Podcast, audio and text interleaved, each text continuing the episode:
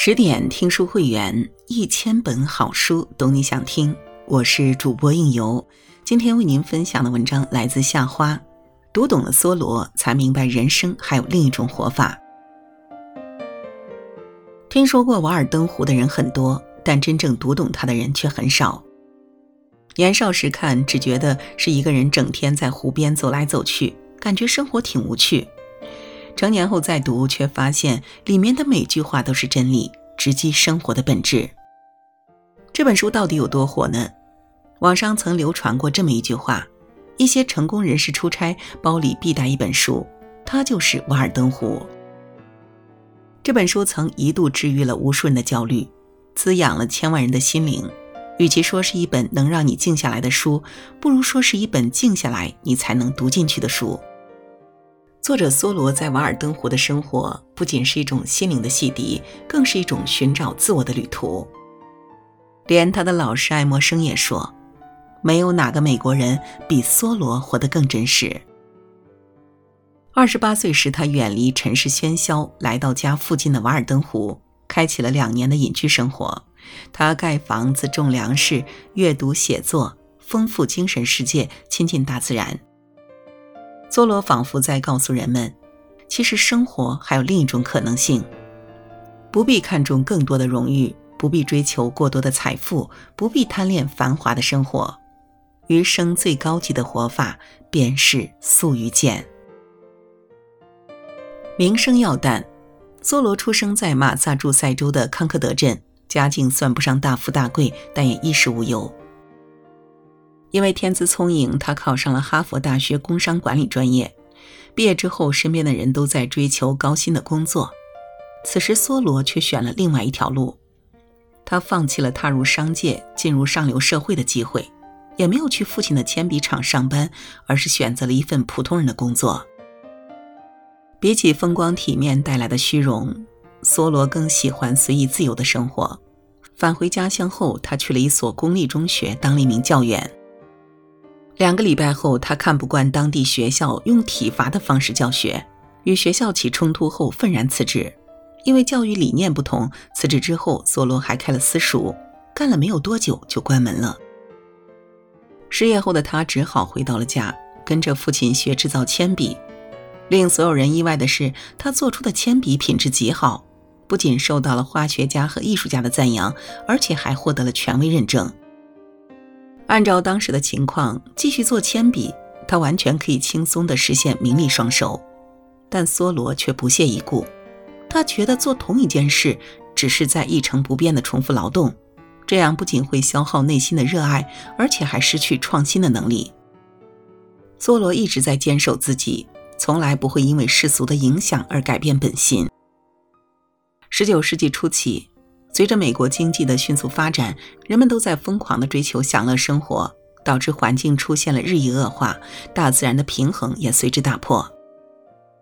雾霾的空气，随处可见的垃圾，无时无刻的噪音侵蚀着城市的安宁，也让梭罗深感痛心。于是他做了一个不被世人理解的决定，他放弃了丰厚的生活，带着对人类行为的反思。来到了离康德镇不远的瓦尔登湖，湖光春色中，梭罗望着大自然给予的无穷生命力，才感到了一丝舒畅和解脱。两年的独处，梭罗重建了自己的内心。人的一生，名誉都是羁绊，减轻不了内心的痛苦和孤独。所有的苦难都需要我们向内寻求。他日出而作，日落而息。与大自然合为一体，对自由有了更深的顿悟。他始终坚信，一个人灵魂所需要的东西是不需要用钱买的，这才是他自己想过的生活。正如《道德经》所言：“见素抱朴，少思寡欲。”修心之道在于求得本真之心，唯有心怀质朴，方可淡泊名利。他从不关心口袋有多少钱，也不关心自己是否出名，别人如何看他也不重要。外面的世界日益繁荣，他的内心始终拥有一方净土。杨绛先生也说过，人生最曼妙的风景是内心的淡定与从容。我们曾如此期望外界的认可，最后才发觉世界是自己的，与他人毫无关系。岁月淡化了一些事情，也让一些事情变得浓郁。人到了一定境界，就会知道，身外之物往往在热闹的时候才体现出价值，内在的富足才是人生质量的分水岭，决定着未来的走向。唯有看淡虚名，才会平和地感知内心，选择一条正确的道路，重新审视自己的日常，找到生活的真正意义。欲望要减。在这个物欲横流的时代，人们被焦虑不断推动着前进，却忘了停下来思考什么才是生命的必需品。一味地追求物质的填补。忽略了事物原本的价值，反而让自己深陷矛盾与痛苦之中。就像梭罗说的：“那些看似让生活舒适的物品，其实并不是人们的标配。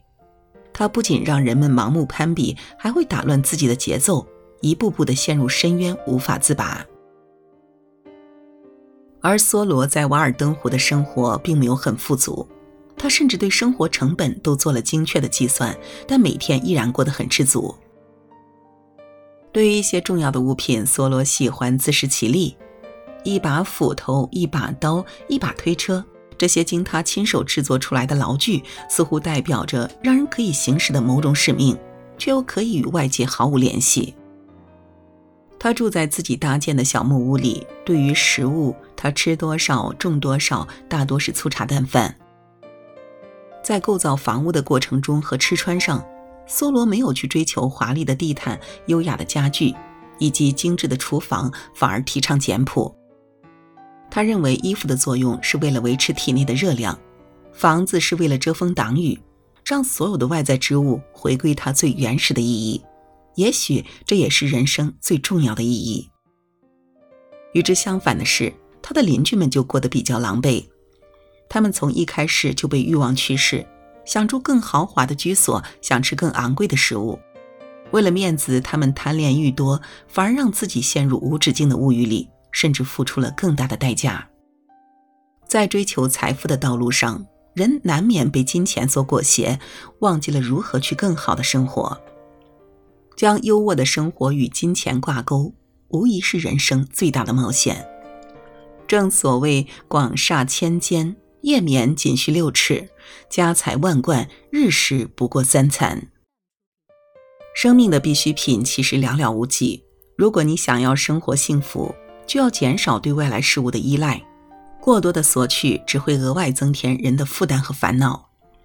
其实很多时候不是生活太累，是你想要的多，反而会失去的更多。人如果不加以控制自己的欲望，一味的满足虚荣心，则会永远处在求而不得的境地，被焦虑笼罩的生活永远是一团糟。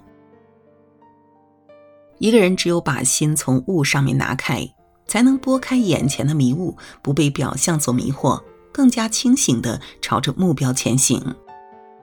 因此，你想要过得轻松，就要学着丢掉那些不切实际的欲念，才能过好当下。生活要简。生活不简单，我们可以简单过。简单不仅是一种生活方式，更是一种人生的追求。梭罗在书中说道：“把一切不属于生命的东西剔除，简化成最基本的形式，简单，简单，再简单。”的确，他也给我们做了很好的榜样。饮食上，他没有太多的讲究。有个农夫看他每天都吃蔬菜，便对他说：“光吃蔬菜真的没有营养价值可言。”可事实上，梭罗没有把时间浪费在吃喝玩乐上，而是去做真正有意义的事情。他认为肉体需要粮食支持，精神也需要粮食支持。一有时间，他便停下来看书和思考。他认为阅读是一个和自己对话的过程，这个宝贵财富谁也拿不走。他对书籍的选择有着严格的要求，不仅要仔细阅读，还要学着用自己的语言表达出来。他希望每个人都能通过阅读成为高贵的人。有人曾说，身体和灵魂总有一个需要在路上。除此之外，梭罗还喜欢远足。相比起交通工具，他更喜欢步行。感受着身体上带来的力量。空闲的时候，他也会去跟邻居聊天。傍晚时分，他吹着笛子看鲈鱼游泳，很是惬意。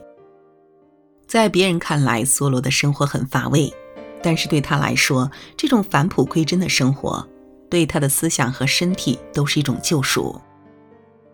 即便没有奢侈的食物，没有周围人的恭维，他的日子照样过得有趣。很认同这段话：简单生活不是自甘贫贱。你可以开一辆昂贵的车，但你仍然可以简化你的生活。一个基本的概念是：你想提高自己的生活品质，关键是要对自己诚实。想想生命中什么对你真正重要。这种简单不是没有任何的追求，而是懂得赋予时间最大的价值，给生活做减法，给思想做加法，重新调整事物的优先级，才会离理想的生活越来越近。俗话说：“心由境转，境由心生。”心态变了，处境和际遇都会随之改变。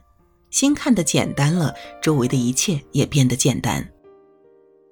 正如人们的幸福从不靠外物的满足来证明，让生活回归简单，内心也变得澄净。在日常倦怠中培养一种习惯，让自己每天都保持更新，由内而外感受到更多的愉悦。倘若一个人无法从生活中体会到快乐，那其他的快乐也是泡沫。所以，越是简单的生活，越需要一颗充盈的内心来支撑，不断成长，深深扎根，这才是简单最好的诠释。百年之后的今天，《瓦尔登湖》之所以被称为经典，是因为越来越多的人开始向往梭罗那种隐士的生活。现实的压力让人们无处可躲。只有在书中才感受到真正的安宁，是人们精神的栖息地。人生不过短短数十载，想要日子舒心，就要减少世俗附加的事物，把空间留给美好，才会活得轻松惬意。减少欲望，方能看清当下的方向，坚定前行；看淡名利，才能感知日常的快乐，收获自在。生活极简，才有时间去清理内心，过好当下。而人活到极致，不仅是一种智慧，更是一种修行。余生很短，愿你我看尽世事繁华，拥有一颗淡然富足的心，从容的过好每一天。好了，今天的内容就为您分享到这里。更多美文，请继续关注十点读书，也欢迎把我们推荐给你的朋友和家人，一起在阅读里成为更好的自己。我是应由，让我们在下个夜晚再会了。